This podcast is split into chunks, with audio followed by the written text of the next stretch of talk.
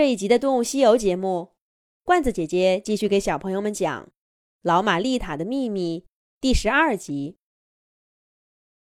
春去秋来，一转眼，丽塔给圆柏和苹果树送信有好几个月了。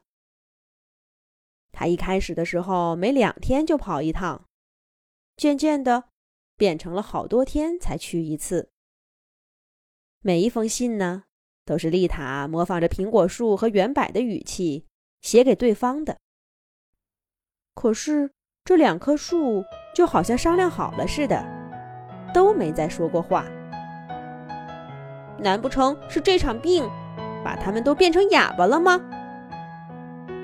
好在它们的叶子一点点好起来了。圆柏就不说了，不知不觉就换掉了枯黄的针叶。重新长得像一朵翠绿的蘑菇头。苹果树结了果子，滴溜溜的躲在又嫩又薄的新叶底下。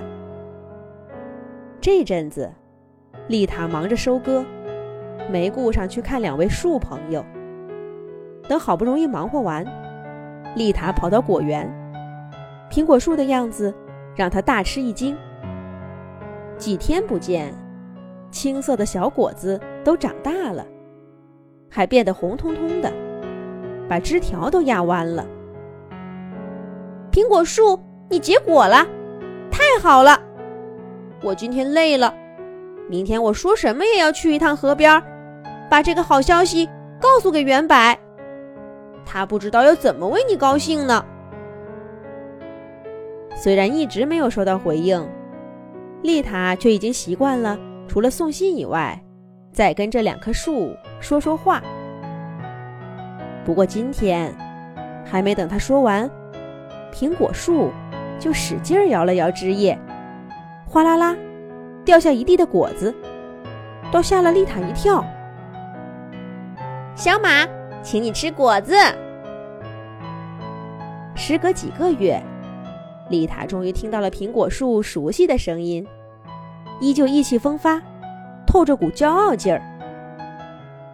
可闻着诱人的果香，丽塔却咽了咽口水，摆了摆手。去年以前，小马丽塔是果园偷果子的惯犯，桃子、李子、山楂、苹果，哪个逃得过他的品评？可是现在，听过苹果树说话。跟他吵过嘴，看着他生病，特别是冒充他给圆柏写了那么多封信以后，丽塔就觉得吃掉苹果树上掉下的果子，就好像是抱着兔子毛利的耳朵啃一样的奇怪。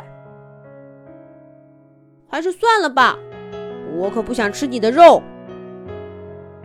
听了这话，苹果树。肆无忌惮的大笑起来，哈哈哈！你这小马简直要笑死我！看着你挺伶俐的，怎么也这么迂腐？又拿动物那套往我们植物身上安？吃吧吃吧，这才不是我的肉呢！要是没有动物吃苹果，那才叫糟糕，我的种子就没处传播了。你吃完了呀？跑得远远的，拉一坨臭臭。明年去看看，说不定长出了一排小苹果树来。丽塔听见苹果树一开口就奚落他，捡起两枚苹果，报复似的，恶狠狠地咬了一口，没好气儿地说：“看你说话这么利索，怎么才肯开口？我都决定了，你再不说话呀！”我也不给你带原柏的信回来了，直接告诉他你哑巴了，什么都听不懂，什么都说不出了。丽塔不说这话还好，一说出来，苹果树笑得更凶了。整棵树的树枝、树叶、果子在秋风里乱颤。我再不开口，怕是要被那原柏的信给笑死了。什么？我认识了许多松柏朋友，你一定不知道，圆白早就认识许多松柏了，可他还是最喜欢我。还有什么？果园的木栅栏挡住了我的视线。傻动物，挡住你的视线还差不多。你瞧瞧我们有多高，想挡住我们的视线，恐怕得架到果农的房顶上去。哈哈哈哈哈哈哈哈哈！苹果树，够了！反正你也好了，也用不着我来看你了。再见，不，再也不见。苹果树的话听得丽塔恼火。这个家伙还真是不值得同情。